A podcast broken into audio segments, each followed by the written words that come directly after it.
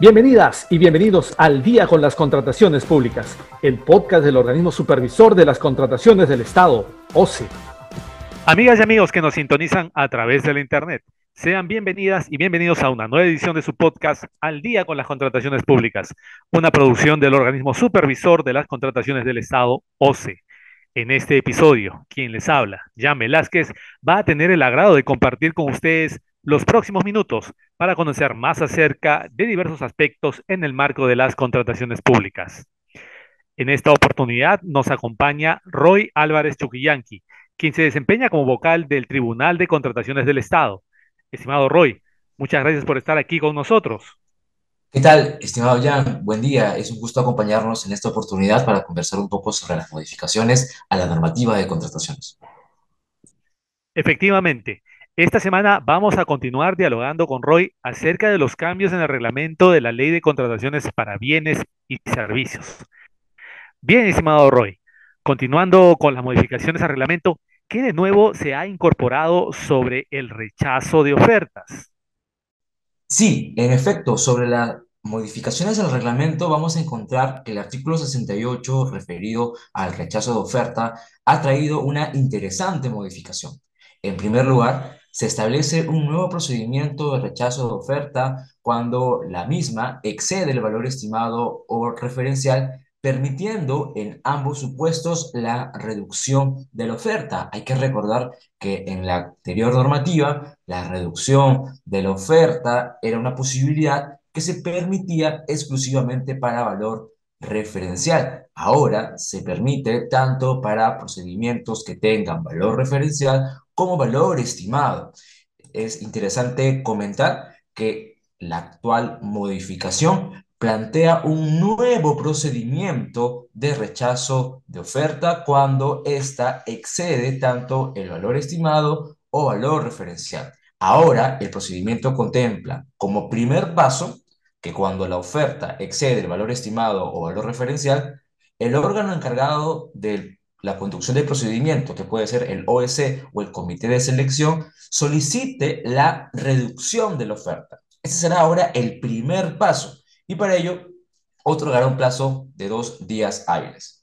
Si luego de ello el postor reduce su oferta, esta será considerada válida.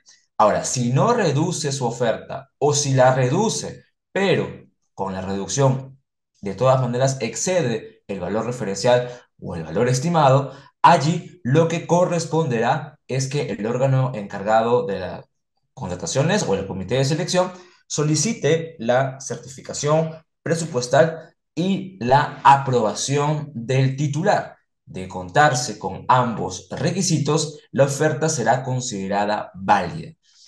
De no, se considera el rechazo de oferta. Como podemos darnos cuenta, el procedimiento ha cambiado. En primer lugar, ahora se le pide al proveedor la reducción de su oferta. Ojo, sin comentar o sin comunicar cuál es el valor estimado, porque recuerden que el valor estimado se mantendrá en reserva hasta el momento de la adjudicación de la buena pro, de ser el caso.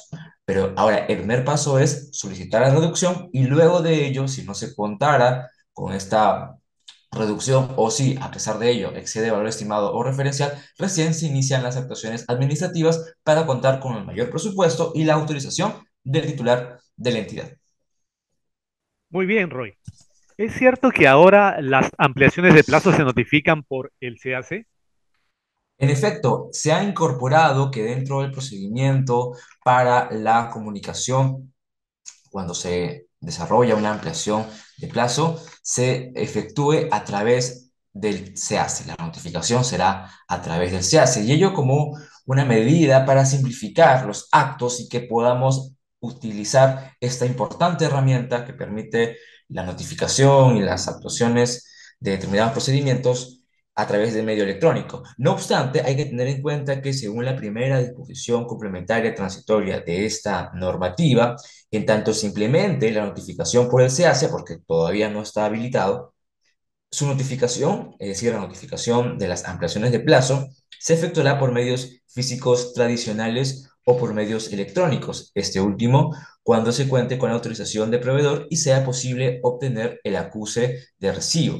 Las bases estándar se han modificado para incorporar justamente esta, esta posibilidad. Es decir, se ha implementado, pero esto va a ser de manera gradual. Mientras se active a través del SEACE esta posibilidad de notificación de las ampliaciones de plazo por el SEACE, se utilizará el medio tradicional. Interesantes. Cuéntanos, Roy, ¿ha habido alguna variación sobre el procedimiento de resolución de contrato? Sí, en el procedimiento de resolución del contrato, que es una situación que se podría dar durante la ejecución del contrato cuando exista un incumplimiento por alguna de las partes o la imposibilidad de continuar con la ejecución de la prestación, lo que ha hecho la modificación es un tanto organizar o reorganizar el procedimiento, un poco ponerlo de una manera mucho más sencilla, teniendo como referencia dos grandes grupos, una resolución del contrato con requerimiento previo y una resolución de contrato sin requerimiento previo.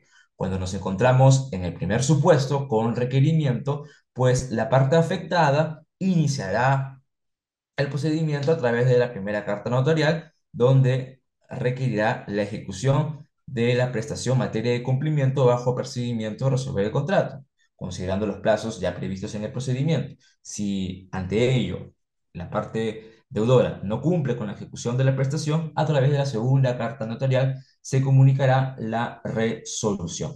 Se precisa también que el contrato queda resuelto y el de derecho a partir de la fecha de recibida la carta notarial. Se mantiene el procedimiento, pero se especifica que se utilice cuando corresponda a una resolución con requerimiento previo. Por su parte, la resolución de contrato sin requerimiento previo se va a dar en determinados supuestos. Por ejemplo, cuando se haya acumulado el monto máximo de penalidad por mora u otras penalidades. Aquí, obviamente, ya no, hay, no habría sentido de darle un plazo al contratista para que cumpla determinada prestación porque ya el cumplimiento se ha dado. O cuando la situación en materia de cumplimiento no pueda ser revertida. Si ya pasadas las circunstancias o las situaciones particulares del contrato, ya no se puede corregir esta omisión, este incumplimiento, pues ya no tendría sentido requerir al proveedor, solamente se le comunica sin requerimiento previo la resolución. Y por último, cuando se invoque el supuesto previsto en el artículo 164.4 del reglamento, esto es una resolución, por así llamarla, sin culpa de las partes, cuando una situación ajena a la voluntad y considerando lo previsto en la norma, genera la resolución. En estos tres supuestos vamos a encontrarnos frente a un procedimiento de resolución del contrato sin requerimiento previo, donde bastará que esta decisión sea comunicada a través de una carta notarial. El contrato quedará resuelto el pleno derecho a partir de recibida la carta notarial. Esto es respecto del procedimiento de resolución de contrato. Finalmente, Roy, ¿desde cuándo entran en vigencia estas modificaciones?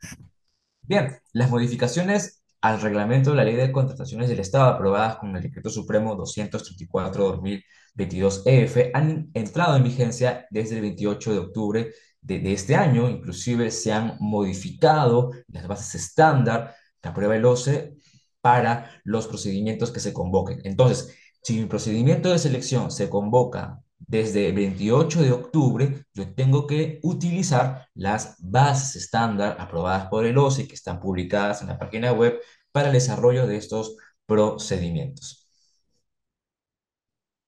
Muy bien, agradecemos al abogado Roy Álvarez, vocal del Tribunal de Contrataciones del Estado, por haber compartido con nosotros respecto a los cambios en el reglamento de la Ley de Contrataciones para Bienes y Servicios.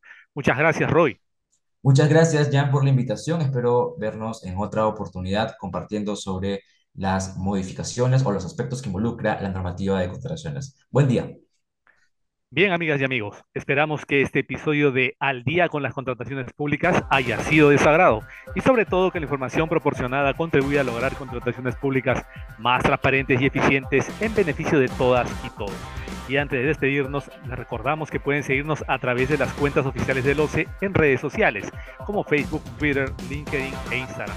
De igual manera, pueden encontrar nuestro podcast y todos sus episodios en YouTube y Spotify. Esto ha sido todo por hoy.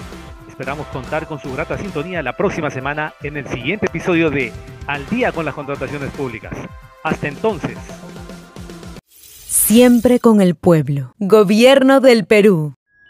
Bicentenario del Perú 2024.